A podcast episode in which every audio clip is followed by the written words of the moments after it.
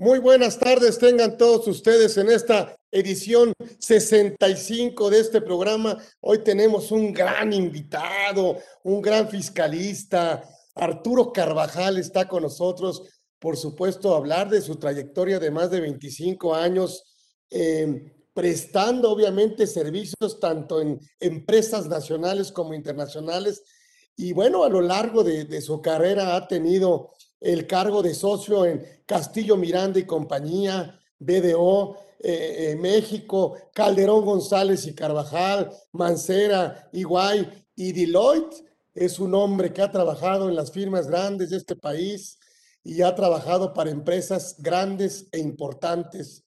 Y además de contar con su excelentísima amistad y todo nuestro reconocimiento, él muy generosamente aceptó la invitación para que pues nos regale, nos regale, así es, así es la gente generosa, una horita de su conocimiento, de su experiencia. Ahora, a la luz de la reforma fiscal 2022 que ya se aprobó en la Cámara, obviamente, eh, bueno, en la Cámara de Senadores, en la Cámara Revisora. Y bueno, pues que, que pudiéramos, obviamente actualmente es socio director y fundador de HLB MAT Asesores ya es su propia firma, tiene una gran eh, red y, grandes eh, fiscalistas a su alrededor, por supuesto, gente profesionista, profesional.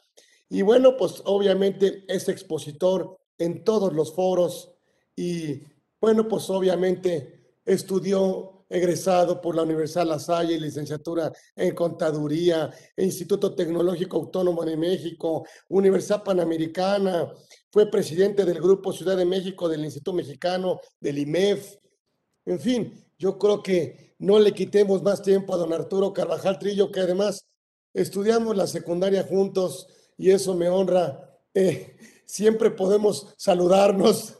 Entonces, y además lo hacemos en mi eh, con mucho cariño. Yo siempre le agradezco que siempre ha tenido eh, referencias mías eh, hacia mí, hacia nuestra organización y por supuesto nosotros nos sentimos muy honrados, muy halagados y muy privilegiados de tener la presencia. Arturo Carvajal Trillo está con nosotros aquí en Conversando con Orfe y nos va a hablar de este tema que por supuesto esta relación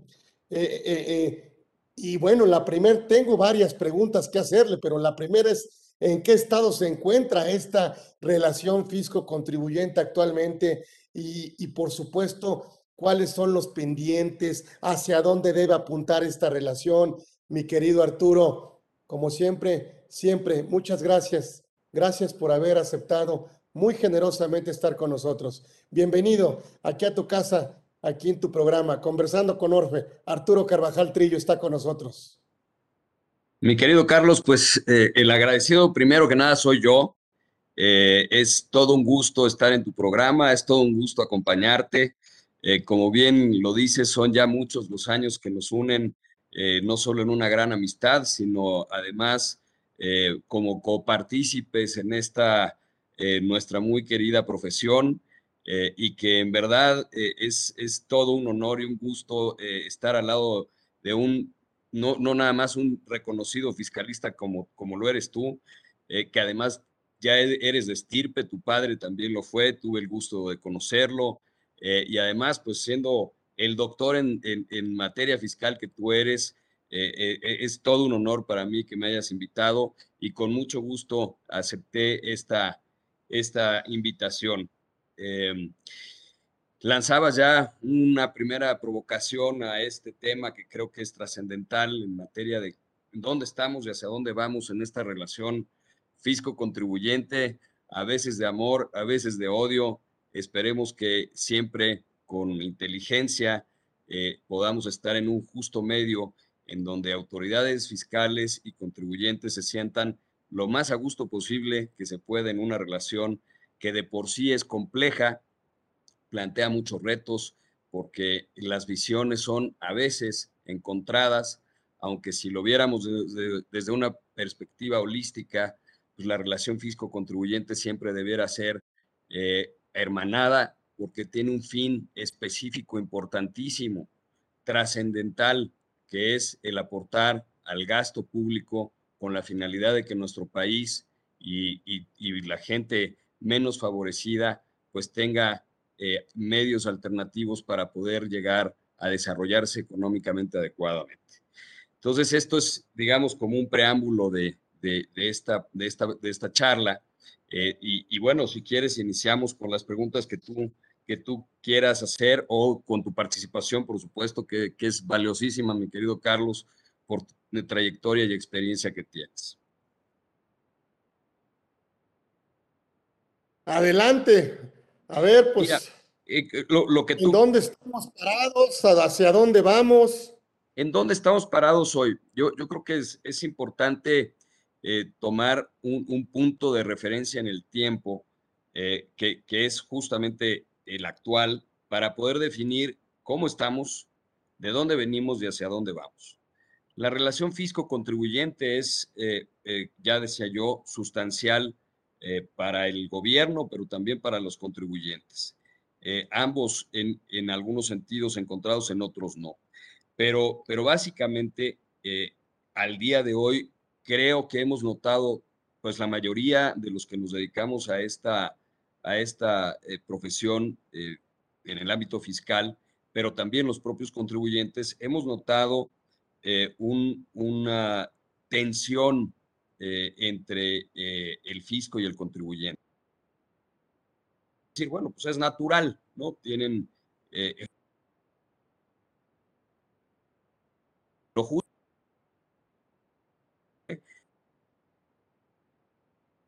que esto eh, eh, transita en, en, un elemento que se llama impuesto, que son justamente los tributos que tenemos que pagar y que son impuestos por el Estado para efectos de poder equilibrar las fuerzas entre eh, pues los contribuyentes y eh, e, el objeto social, la, la, razón de ser del Estado, que es eh, pues obtener ingresos de los contribuyentes y con ello poderlos redistribuir a la sociedad, ya sea vía servicios o infraestructura. Entonces, el, al día de hoy creo que sí es muy importante tener en consideración que eh, esta relación se ha venido tensando a lo largo del tiempo.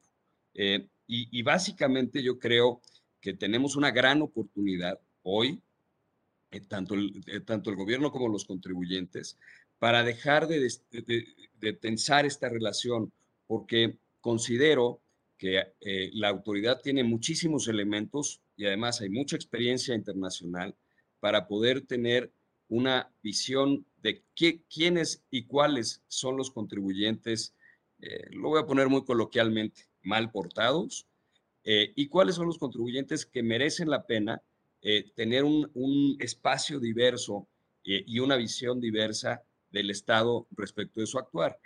En otras palabras, no podemos medir a todos con la misma vara, no podemos castigar de la misma manera a un contribuyente que se porta bien, que fue omiso a lo mejor, y estoy poniendo un ejemplo, eh, en, alguna de sus obligaciones fiscales y que por ese simple hecho tiene la misma consecuencia que un contribuyente que ha actuado de mala manera y eh, con dolo y mala fe. Entonces no podemos, no podemos, no debemos ser tratados unos y otros eh, de la misma manera y creo que ahí podríamos tener un primer puntal en donde trabajar para que los contribuyentes efectivamente tengan esta oportunidad de acercarse a las autoridades fiscales, aquellos que han cumplido bien, y que tengan eh, la, receptividad por parte de la autoridad para tratarlos de manera adecuada. Eh, me parece que, la autoridad tiene muchísimos elementos tecnológicos hoy en su poder. tiene la contabilidad electrónica, tiene los FDIs, tiene eh, algoritmos internos interas, importantísimos para poderse llegar de información inteligente y con eso poder distinguir entre quiénes, quiénes son contribuyentes cumplidos y quiénes no lo son y en función de eso entonces darles un tratamiento, eh, digamos, no preferencial, pero sí, digamos, que más holístico, de una manera más holística, para poderse acercar a ellos y ellos a la, autoridad y poder interactuar y tener diálogo de tal suerte que esto sea una relación en donde sea ganar y ganar para ambos. Uno podría cuestionarse, bueno, ¿y qué ganaría el fisco en una relación eh, mejorada? Recordemos, déjenme ponerme un poquito en, contexto, esto fue una, una primera introducción al tema, pero recordemos que esto tiene eh, un, origen eh, internacional en donde la OCDE hizo un primer trabajo allá en, en los años 2006 en donde eh, a través de la declaración final de Seúl eh, se, hizo un documento en donde se, concluía de manera muy sucinta eh, que básicamente lo que se necesitaba era una relación mejorada entre el fisco y el contribuyente. Le, llamó el, Hayes Relationship, que, que partió de muchos estudios y principios para que justamente esta relación que de, de facto es tensa, pudiera eh, distensarse y aportar elementos para poder eh, llegar a, esa, a ese objetivo que se había planteado en ese momento como tal, como, como un objetivo de una relación mejorada. Después fue evolucionando con otros eh, foros que tuvo la propia OSD, como fue el, comunicado de, del Cabo, que tuvo su origen en 2008, en donde ya se pusieron cuestiones sobre la mesa mucho más puntuales eh, que se tenían que cumplir para efectos de eh, ya no eh, tener solamente una relación mejorada, sino un cumplimiento cooperativo. Entonces fue evolucionando el concepto a lo largo del tiempo. Incluso de manera más reciente, el, esta organización, el Centro Interamericano de, Administraciones Tributarias, el CITRAL tuvo también su, su capítulo eh, respecto de cómo debiera mejorarse la, relación entre el fisco y el contribuyente. Sin embargo, parece ser que en el caso de México, y no es una crítica, eh, en, ahora sí que en mal plan, sino es, ser objetivos, eh, pues llegaron a ciertas conclusiones en donde dijeron, bueno, tenemos que obtener información del contribuyente de manera más transparente. Eh, y, bueno, todos conocemos las iniciativas en esa materia que, se tuvieron en ese, en ese momento, ya la señalé al principio de mi participación, en donde pues tenemos todas las herramientas, hoy, hoy hay un full disclosure eh, de los contribuyentes ante la autoridad, eh, y, esa parte creo que sí se cumplió en toda esta iniciativa de la OCDE, pero me parece que estamos en un lado de la moneda muy abiertos y en el otro lado de la moneda hemos venido viendo una, eh, pues una actitud un poco de cerrazón eh, a escuchar al contribuyente y no señalarlo como un potencial este, pues, eh, delincuente, en pocas palabras. Entonces, no, no, todos, no toda la administración, no todo el servicio de administración tributaria es así.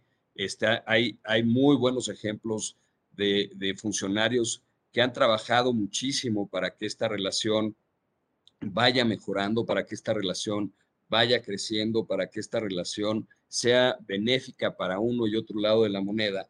Y, y, eh, desgraciadamente, pues hay otros que, no tienen esa, esa, esa intención y esa visión, ¿no? Entonces, este, pues creo que, que eh, todos perdemos si es que eh, no logramos que, que quitemos barreras de comunicación entre el fisco y el contribuyente. Uno de los elementos que ha traído a la mesa la, autoridad tributaria para que esto, eh, para que se distancie un poco la relación, para que no haya tanta comunicación, pues es el tema de la, de la corrupción, este, que, está ahí eh, inmerso. Eh, y, es uno de los elementos que hay que atacar y yo creo que es muy válido el decir, oigan, señores, pues no quiero tener un acercamiento con, con un determinado contribuyente porque eventualmente esto puede generar un espacio de corrupción. Eh, yo, Ahí estás, Arturo, se nos fue la, la señal, no, no, no te escuchamos.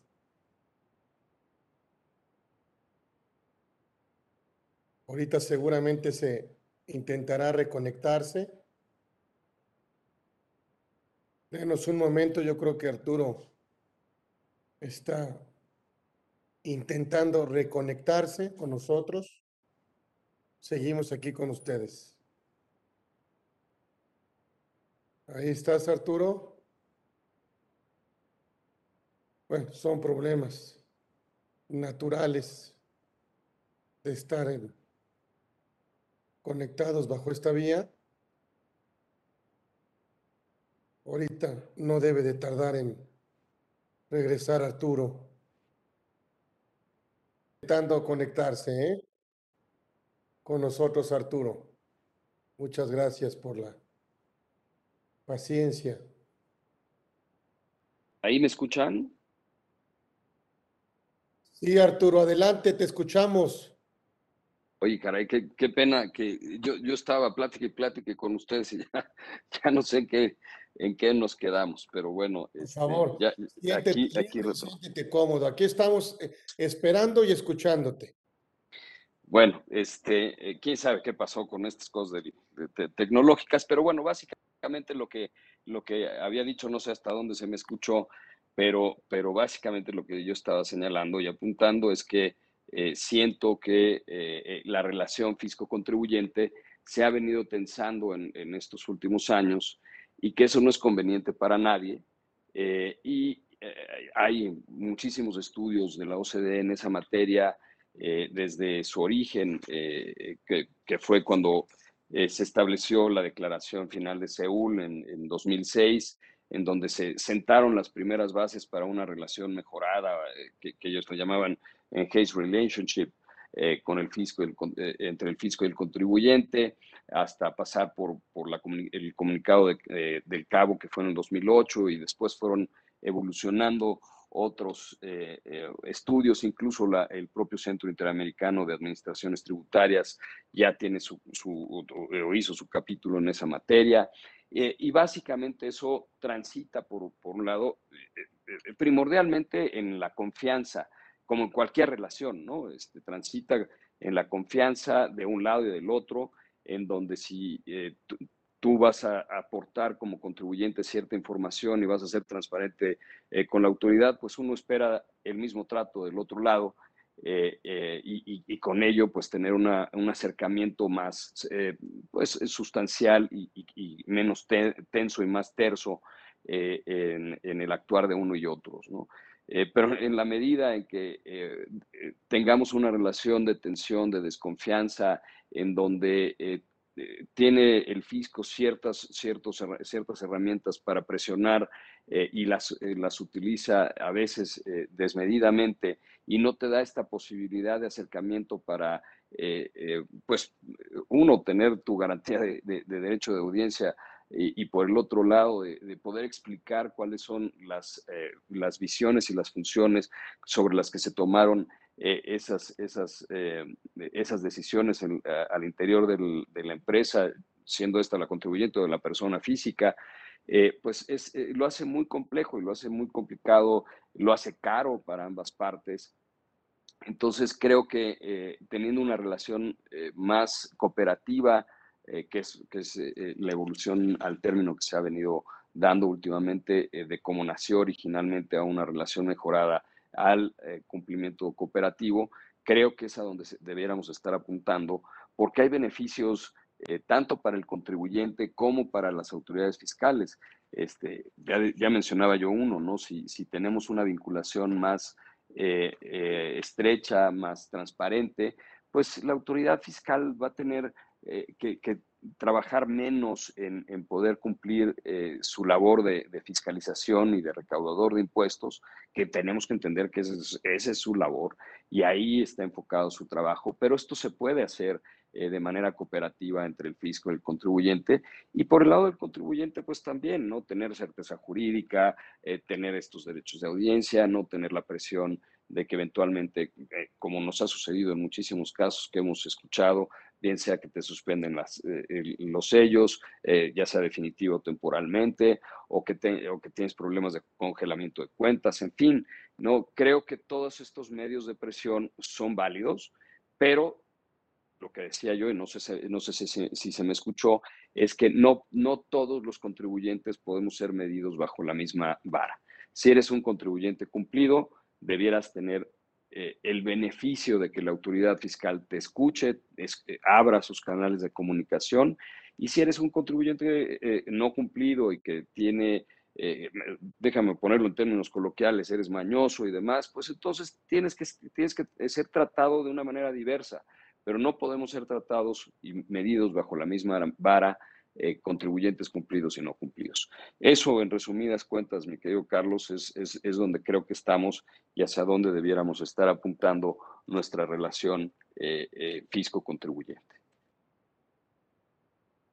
Sí, coincido. Ahora platícame, ¿qué, ¿qué rol juegan, por ejemplo, los organismos especializados del Estado en materia tributaria en esta relación mejorada fisco-contribuyente que nos platicas, querido Artos? Mira, yo, yo creo que es un elemento sustancial. Eh, debemos partir de la base de que eh, la relación Estado-contribuyente eh, es, es, una relación per se en donde no estamos balanceados. por más fuerza que tenga un contribuyente, eh, por más poder que pueda tener un contribuyente, nunca se va a asemejar al, poder que tiene el Estado. Eh, y, entonces eh, eso ya te pone en una relación de inicio de desventaja en cuanto a, ese, equilibrio de poderes. entonces, yo creo que los organismos especializados en, impuestos son sustanciales para justamente tener este equilibrio. Yo, yo identificaría eh, muy en particular eh, en México, hay, hay, en otros países eh, elementos que también son similares, pero, pero muy, muy en particular en México, pues existe el tema evidentemente de la Procuraduría de Defensa del Contribuyente, que, que por cierto también se encuentra hoy en algún sentido mermada, no porque los funcionarios que trabajan en ello no tengan la capacidad, sino que uno, han visto, se han visto golpeados eh, presupuestalmente hablando, y por el otro lado, pues llevamos ya tres años de una administración eh, en donde no se ha apuntado quién será el procurador de defensa del contribuyente, y eso me parece pues sumamente relevante y grave, porque eh, es, es, justamente un fiel de la balanza entre este poder, entre este, este desequilibrio de poderes entre el Estado y y el contribuyente. ¿no? Entonces, eh, eh, yo identificaría uno eh, muy claramente como es, Prodecon y creo que ha abonado, se, ha, visto a lo largo de su existencia, ya 10 años de existencia de la institución, pues lo relevante que ha sido para esta relación y, y, mejorar esta relación entre el fisco y el contribuyente, ¿no? desde, desde la parte de cuando está haciendo objeto de una revisión por parte de, una autoridad y accedes a un, eh, a un medio alternativo de defensa como es eh, eh, el acuerdo conclusivo, en donde pues tienes a un mediador especializado entre los, los dos intereses, que es el fisco y el, y el, y el, contribuyente, y, puedes llegar a arreglos pues muy, muy interesantes en esa materia que eh, hacen justamente esta función de equilibrio, ¿no? Entonces, yo, yo creo que eh, le debemos dar de nuevo este valor y fortaleza al, a, este organismo. Eh, no, no, digo que, que, no, no, no exista hoy, pero no, no simplemente al, al, no tener una cabeza, pues estás mandando un mensaje, estás mandando un mensaje que no te interesa que exista este, este fiel de la balanza. No digo que no haya en estos, en estos eh, años, en estos últimos tres años, tenido eh, una función trascendental, por supuesto que sí. Sin embargo, creo que debemos seguirla fortaleciendo, creo que debemos seguir creciendo eh, esta, esta institución, darle el, el, valor y el respeto que merece y además eh, eh, eh, no, es que sea un organismo que, esté pro contribuyente solamente, sino que ha, tenido en muchas ocasiones también una labor en donde fluye de manera más, más eficientemente la, la, labor recaudatoria de la autoridad, porque al final del día, en un acuerdo conclusivo, pues si bien eh, eh Prodecon no se pronuncia a, lo largo del proceso, sí ayuda a entender, eh, a, un entendimiento entre las partes y un entendimiento técnico. Eh, y, esto quiere decir, la autoridad puede tener una posición técnica específica, el contribuyente otra y que pueden ser encontradas y tener un vaso comunicante entre ellas para decir, oigan, a lo mejor no están viendo esto de una o de la otra parte y, abonar a que se lleguen a conclusiones mucho más armónicas. Y como tú sabes, Carlos, pues la Prodecon no nada más tiene esta finalidad, tiene, sino tiene muchísimas otras, ¿no? Cuando detectas un, problema sistémico, pues puedes acudir a, justamente que ese problema sistémico se plantee de forma formal y, que tenga esta institucionalidad para que no haya malos entendidos y, que no haya espacios de corrupción o de intereses particulares, sino que verdaderamente eh, sea un, un, eh, puntal y un, eh, elemento sustancial para corregir situaciones en donde no, no, o no es clara la legislación o hace falta incluso este, en su implementación pues elementos técnicos que te lo permitan. Yo puedo poner eh, varios ejemplos de, temas sistémicos que hemos llevado ante Procuraduría de Defensa del Contribuyente para justamente eh, poder, ya deja tú tener una interpretación, sino un debido cumplimiento de lo que la norma establece, pero que no tiene eh, una, una, forma de aplicación práctica, por ejemplo, ¿no? Entonces, todo esto son, son elementos que ayudan eh, obviamente, pues ya cuando judicializas los, los, eh, eh, procedimientos entre fisco y contribuyente después de una revisión, pues también está el tribunal ahora especializado de juicio de fondo, que se me hace también una institución interesantísima, porque al final del día, pues es, es un, es un, pues un tribunal específico que solamente temas técnicos en materia fiscal, eh, que no ve otras materias, que son magistrados específicos, eh, eh, especializados en esta materia, y que eso también abona a que haya una mejor justicia, si se puede calificar de esa manera, o una justicia más equilibrada en, un tema tan especializado como son los impuestos. ¿no? Entonces, creo que todos los elementos gubernamentales que puedan existir para que esta relación sea más equilibrada y que podamos tener eh, acercamientos más eh, institucionales, sí, eh, pero, pero finalmente eso, acercamientos y no distanciamiento y tensión, creo que es lo que, lo que vale la pena. Insisto, aquí ganamos todos, gana el, fisco recaudando de mejor y menos cara manera y el contribuyente teniendo certeza jurídica y, y sabiendo exactamente que lo que pagó es lo justo. Sí es. Artur, háblame de la iniciativa de relación mejorada que propuesta por la OCDE desde 2006. ¿Sí es factible esto? Mira, eh, yo, yo creo que, es, eh, eh, como te dije, ha, sido una, una evolución de cómo interpretar esta relación entre el fisco y el contribuyente. Nace esta iniciativa, insisto, desde el 2006 eh, y, con esta declaración de Seúl. Y, con ello lo que se, buscaba era justamente intentar destensar esta, esta relación fisco-contribuyente. Varios países a partir de ahí implementaron pues esta, estas diversas metodologías que permitieron que se cumplieran con esas, con esas pues con esos propósitos bajo los que nació este término de relación mejorada o en case relationship, eh, y, que después, insisto, fue, eh, eh, fue evolucionando en cuanto a la forma en la que se, se fue nombrando bajo el cumplimiento cooperativo. ¿no? Y, básicamente aquí lo que se, se externaba era pues que, que, teníamos que poner las dos partes de esta ecuación de nuestra parte. por un lado, pues, del lado de la autoridad, siendo eh, pues más, eh, eh, teniendo mecanismos más asequibles para que el contribuyente se pudiera acercar a él, para que dieran certeza respecto de ciertos puntos de vista y que no tuvieran que esperarse a que se presentara la declaración anual y, e, e iniciara un procedimiento de revisión para que llegaran a hacer los cuestionamientos, sino que tuvieran mecanismos de apertura casi prácticamente en línea.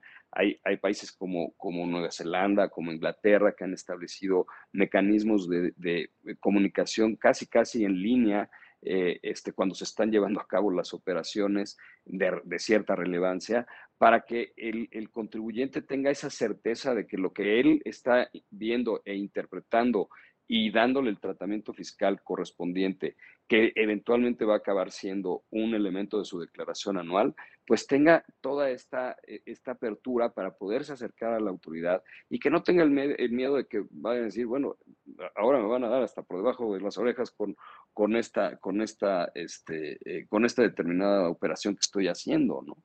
Eh, y, y creo, insisto, que del lado de México hay elementos que nos pueden empezar a acercar a esa relación eh, y, a lo mejor ahora que lo, que lo diga a, alguien, a más de uno le va, le va, a sorprender que yo lo vea así, pero creo que, que hay, hay, un elemento importante, por ejemplo, en el artículo 199 del Código Fiscal de la Federación, ahora que, te obliga a, revelar las operaciones eh, relevantes, ¿no?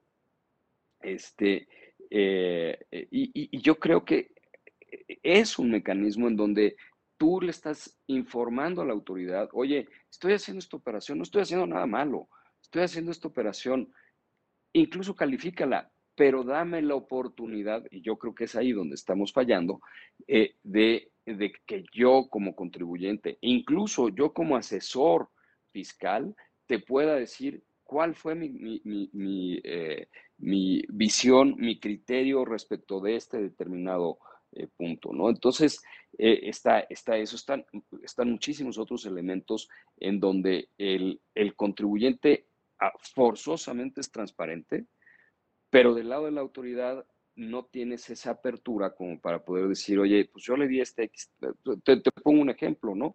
¿Cuántas, eh, cuántas confirmaciones de criterio has intentado meter en los últimos 10 años?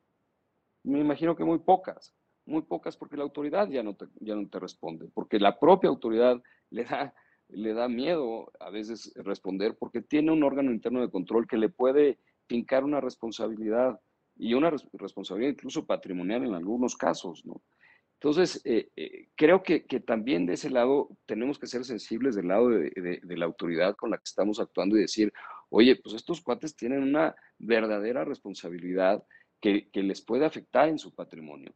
Entonces, eh, eh, ser sensibles, eso quiere decir, seamos transparentes, démosles todas las herramientas cuando vayas a hacer una pregunta de esta naturaleza, para que ellos en verdad tengan estos elementos eh, sobre la mesa y puedan libremente analizarlo y darnos su punto de vista. Lo malo es que eso, honestamente, creo que si hay, hay, hay, hay fiscalistas que están unidos en esta, en esta conversación, pues no me dejarán mentir que, desgraciadamente ese canal de comunicación se agotó hace ya mucho tiempo. Eh, eh, y, son muy pocas las veces que te puedes acercar y menos en, en donde puedes obtener una confirmación de criterio, y que son en, otros, en otras latitudes son sustanciales para la relación, eh, como es el caso de Holanda, eh, eh, que, son sustanciales en la relación fisco-contribuyente y que son herramientas que nos acercan y, que creo que basado en todos esta, estos análisis que, hicieron tanto la OCDE como la, el CIAT y otras, otras organizaciones internacionales fiscales, que, han puesto sobre la mesa herramientas que nos puedan dar esa, eh, esa cercanía y esa vinculación entre unos y otros, ¿no? Este, creo que del lado de la, de la autoridad, pues debemos tener esta, eh, eh, esta apertura y del lado del contribuyente, pues tenemos que tener transparencia, ¿no? Y transparencia en, en diversos niveles, ¿no? tanto en lo individual como en lo cultural, como en lo estructural de, de la relación, ¿no? Entonces, Creo que, con todos estos ingredientes sí es factible. A lo mejor eh, no, no al 100% y no como quisiéramos, pero creo que sí podría mejorarse sustancialmente si, si tenemos esta apertura de los dos lados. Háblame ahora que, que, bueno, pues ya sabes, ya se aprobó prácticamente eh, la propuesta fiscal para 2022 en donde, bueno, pues como tú sabes, se incorporan cláusulas especiales de antielusión fiscal en todo el tema de eh, eh, reestructuraciones empresariales y el tema del contador, que de alguna otra manera lo, lo, llaman encubridor Sí, cara. Eh, eh, es que justo, ¿no? Este, ya cuando le empezamos a poner apelativos de esa naturaleza este, a una relación, pues, que de por sí es tensa, pues se, vuelve todavía más compleja, ¿no?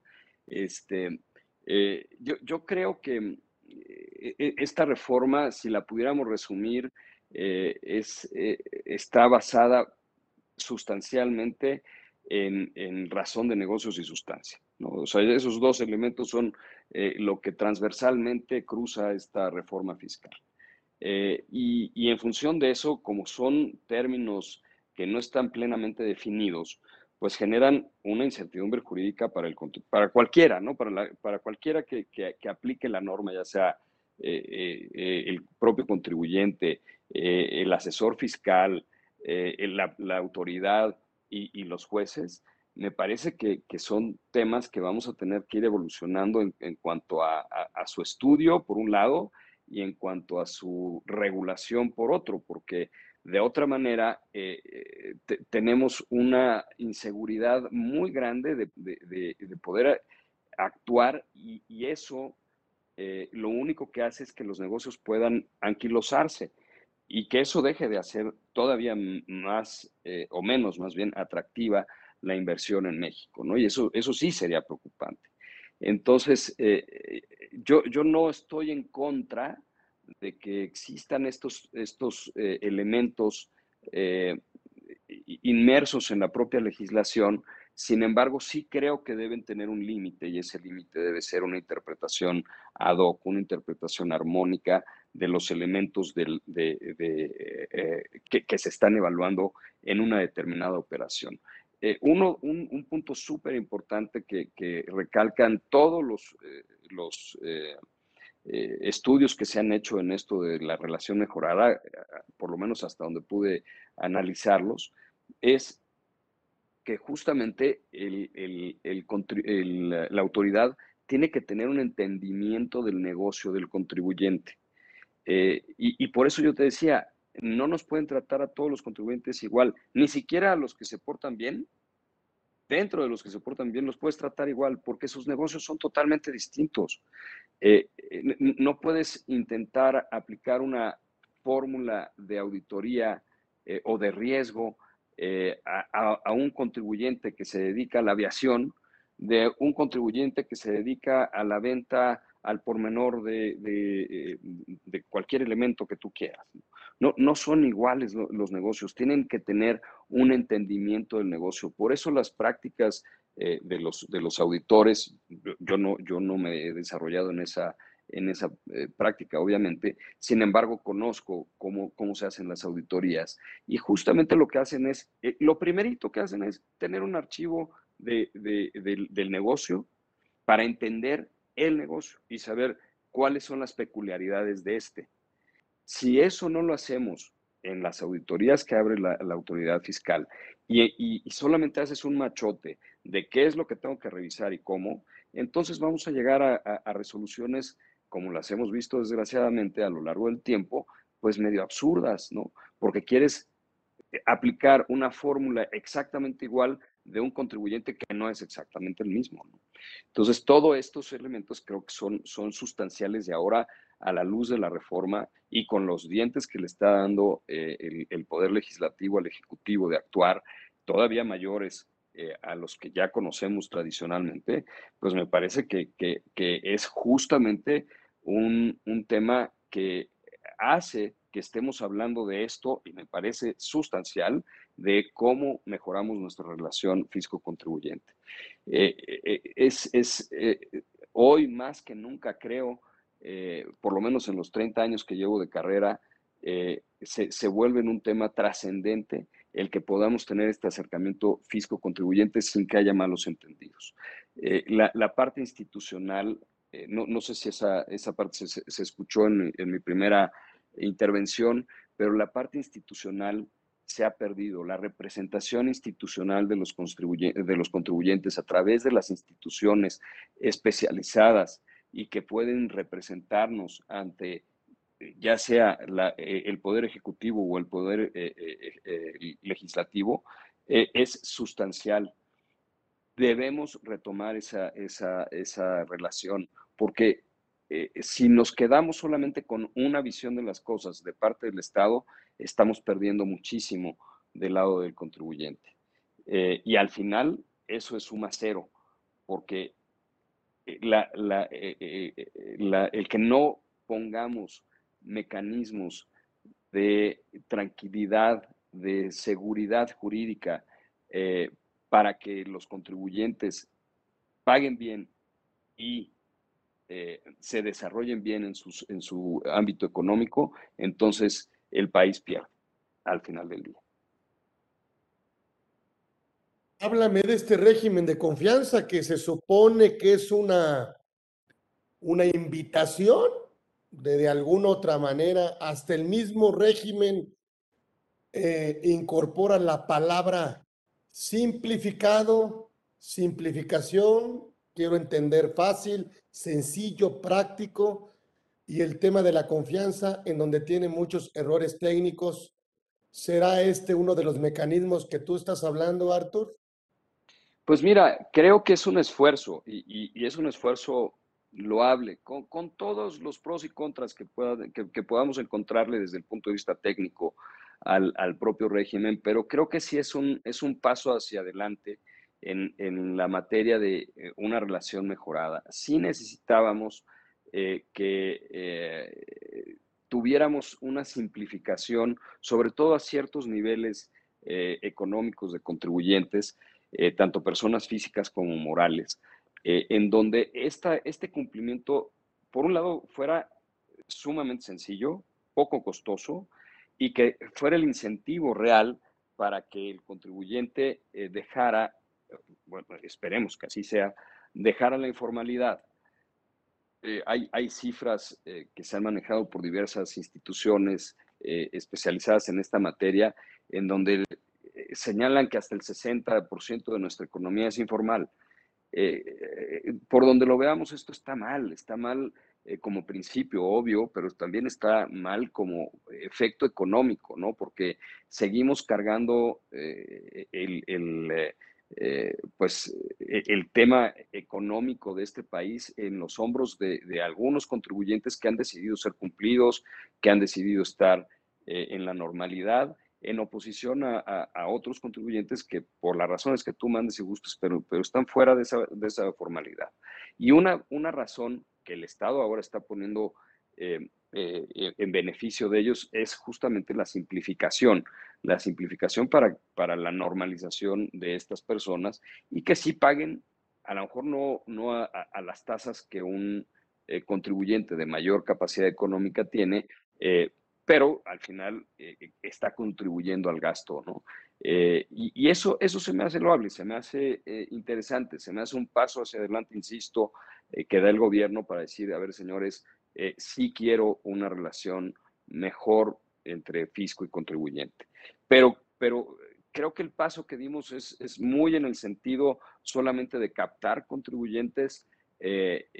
insisto, no está mal como iniciativa esto, pero los que ya están adentro, ¿qué pasa con ellos? Y es ahí donde tenemos que poner más énfasis, es ahí donde debemos establecer mecanismos de, de, de confianza, de, de, relación, de vinculación, sin que esto se vea necesariamente como una, eh, eh, como una necesidad del contribuyente de, de ir a, con el funcionario a, intentarlo, eh, sabes, persuadir de, de, de, alguna manera indebida de su punto de vista, ¿no? Estoy hablando obviamente de corrupción, ¿no?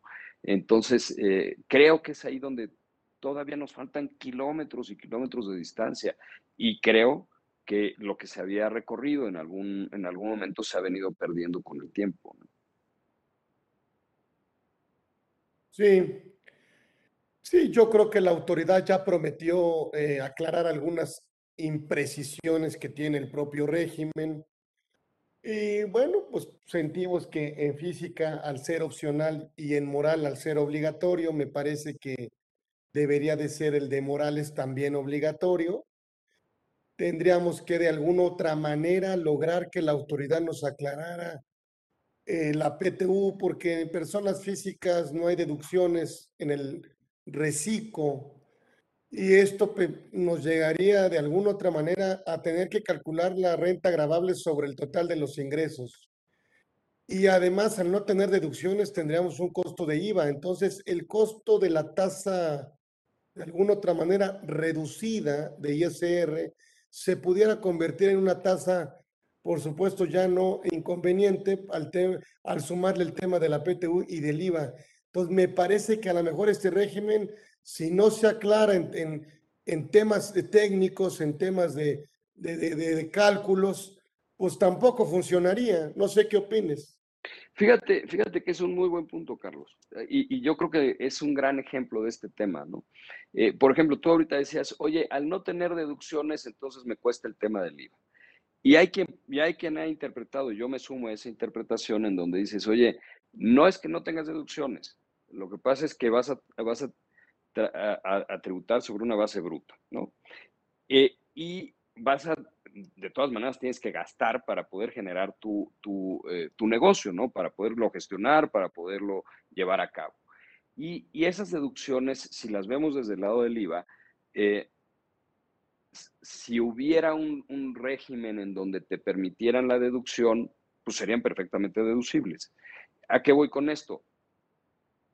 No porque para efectos de un régimen particular como es el de confianza, eh, tengas que eh, tributar sobre una base bruta, no, no quiere decir que los gastos en los que tú incurras, si hubieran sido eh, tomados en consideración para la deducción en, en impuestos sobre la renta, serían perfectamente deducibles porque están asociados a tu negocio, porque son estrictamente indispensables, etcétera, etcétera.